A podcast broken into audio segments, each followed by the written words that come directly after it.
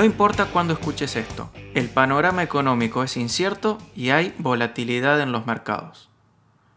No importa si me estás escuchando en junio de 2023, en diciembre de 2025 o en agosto de 2030. Siempre hay incertidumbre en los mercados y el futuro es impredecible. Por más que te quieran vender otra cosa, nadie, absolutamente nadie, puede predecir el futuro. Podrán hacer proyecciones, gráficos, buscar argumentos de todo tipo, pero hasta ahora nadie tiene una herramienta para predecir lo que va a suceder con la economía global, ni con la de un país, y menos aún con los precios de las acciones de una empresa.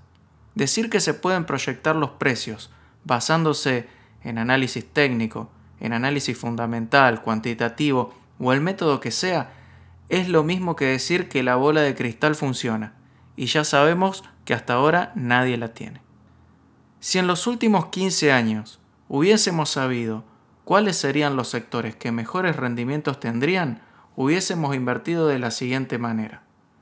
En 2008, lo mejor hubiese sido quedarse con renta fija. ¿Por qué? Porque ese año fue un año nefasto para los mercados. Todo lo demás fue, eh, tuvo rendimientos negativos. En 2009 eh, lo mejor hubiese sido eh, acciones de economías emergentes. 2010, 2011 y 2012 lo mejor hubiese sido invertir en rates. 2013, small caps. Recordemos que las small caps son empresas que tienen una capitalización de mercado hasta 2 mil millones de dólares. En 2014 y 2015, nuevamente, los que, los que mejor rindió en el mercado fueron los rates. 2016, nuevamente las small caps. 2017, em, equity de economías emergentes. 2018, otro año nefasto para la economía, lo mejor fue quedarse en cash. 2019 las large cap, o sea, las eh, empresas de gran capitalización. En 2020 nuevamente las small caps, 2021 los rates y 2022 los commodities. Y en 2023, en lo que va de 2023, hasta ahora lo que mejor está rindiendo son las large cap, que tienen un rendimiento anualizado del 8.8%. Y fíjense el contraste con 2022 que en la peor inversión de todas al día de hoy en 2023 son los commodities que tienen un menos 2.6% de rendimiento. En definitiva, como podrás notar, es muy poco probable que puedas acertar cuál será el sector ganador y cuál el perdedor de cada año, a menos por supuesto que tengas la bola de cristal.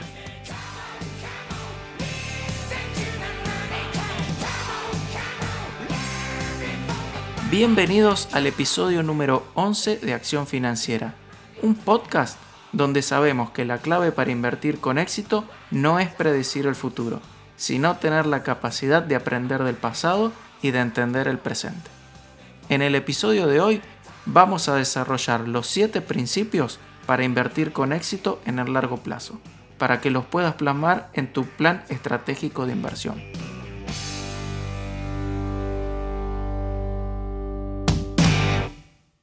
Estos siete principios para invertir en el largo plazo corresponden a un extracto del, reporte Guide to the Markets de JP Morgan que lo adapté para el podcast. Los siete principios son, en primer lugar, planificar para vivir muchos años. Número 2, el cash no siempre es lo mejor. Número 3, aprovechar el poder de los dividendos y del interés compuesto. Número 4, Evitar dejar llevarse por las emociones y apegarse al plan. Número 5. La volatilidad es normal, no dejes que te descarrile. Número 6. La diversificación funciona. Y número 7. Mantenerse invertido es importante. Desarrollemos juntos uno a uno. En primer lugar, planificar para vivir muchos años y quizás ahorrar e invertir más.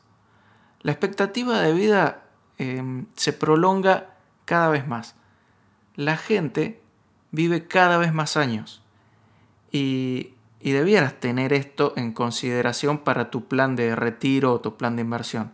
Hacer un, un plan considerando que vas a vivir hasta los 85 años podría ser un error. Podrías estar quedándote corto en esa estimación. Entonces, por ejemplo, si suponemos que al día de hoy tenés 65 años y estás en pareja, la probabilidad de que al menos uno de los dos llegue a los 85 años de vida es del 90%, es altísimo. La probabilidad de que alguno de los dos llegue a los 90 años de edad es del 73% y del 46% de que al menos uno llegue a los 95 años. Repito, hay un 46% de chances de que si eh, tenés al día de hoy 65 años y estás en excelente condición física y no sos fumador, ni vos, ni tu pareja, eh, tenemos esa chance, 46% de que al menos uno de los dos llegue a los 95 años de edad. Esta estadística corresponde a habitantes de Estados Unidos, es decir, para, para Latinoamérica habría que considerar quizás un par de años menos, pero de todas maneras la referencia sigue siendo válida. Tenemos que considerar el factor de la longevidad en nuestro plan de inversión. El segundo principio que dijimos es el cash no siempre es lo mejor y podría haber mejores oportunidades. Estar en cash, es decir, con liquidez y o bien tener instrumentos de renta fija de muy corto plazo, como certificados de depósito o ese tipo de instrumentos, podría tener un costo de, de oportunidad. Desde inicios de 2022, la Fed ha estado elevando las tasas de interés en forma bastante agresiva y como resultado de eso, por primera vez en mucho tiempo, tener liquidez parece ser una inversión que vale la pena, aunque no siempre fue así. Por supuesto que tener cash es de utilidad para poder hacer frente a cualquier emergencia, pero es importante tener en cuenta el costo de oportunidad de tener demasiado eh, dinero eh, líquido. Históricamente los picos de retorno del cash no han persistido en el tiempo y muchos instrumentos de renta fija lo han superado, como pueden ser los bonos soberanos o las letras del tesoro. En tercer lugar, tenemos que aprovechar el poder de los dividendos y del interés compuesto. Esto ya lo hemos mencionado en los primeros podcasts que hicimos. Una inversión inicial de 10 mil dólares hace 30 años eh, en, el, en el índice SP500 hubiera crecido hasta llegar hoy a 88 mil dólares. Sin embargo, si los, dividendos hubiesen sido reinvertidos para lograr el efecto de la composición, los mismos 10 mil dólares hubiesen crecido hasta llegar a 158 mil dólares. De nuevo, 10 mil dólares invertidos hace 30 años sin reinvertir los dividendos hubiese generado hoy 88 mil dólares. Y reinvirtiendo los dividendos, esos 88 mil dólares se, se, hubiesen transformado en 158 mil dólares.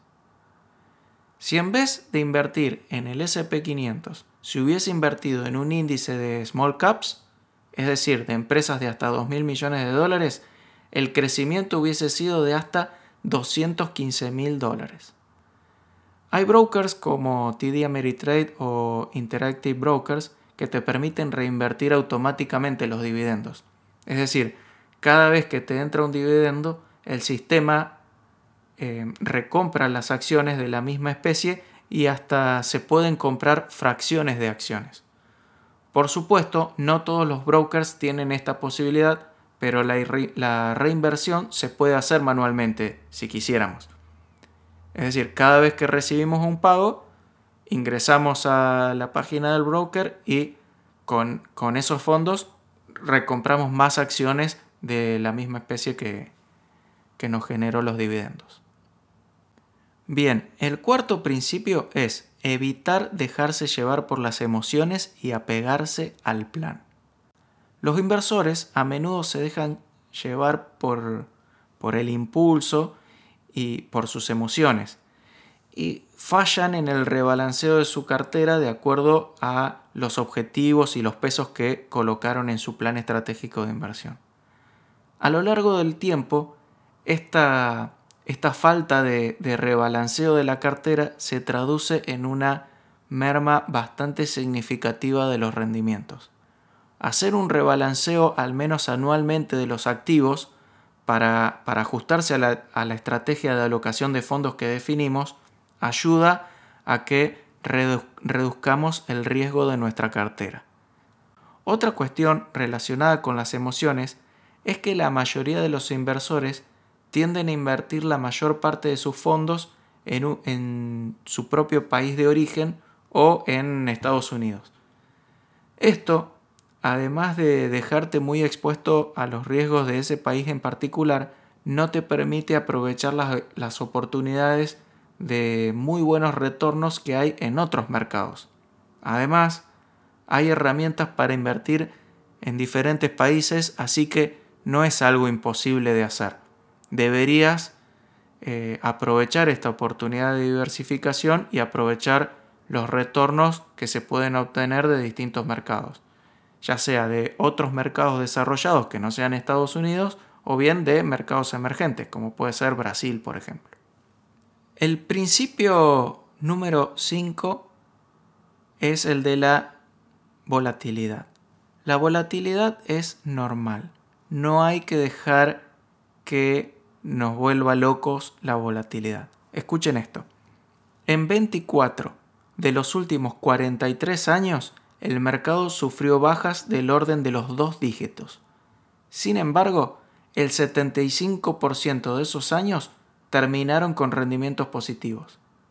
Y en total, en 32 de esos 43 años, los rendimientos fueron positivos. De nuevo, en 32 de los últimos 43 años, los rendimientos fueron positivos. Por supuesto que no todo es color de rosa. Te podría tocar comprar en un año positivo, luego de 5 o 6 años de rendimientos positivos, como pasó en 1999, y luego comerte una seguidilla nefasta como menos 10% en 2000, menos 13% en 2001 y menos 23% en 2002.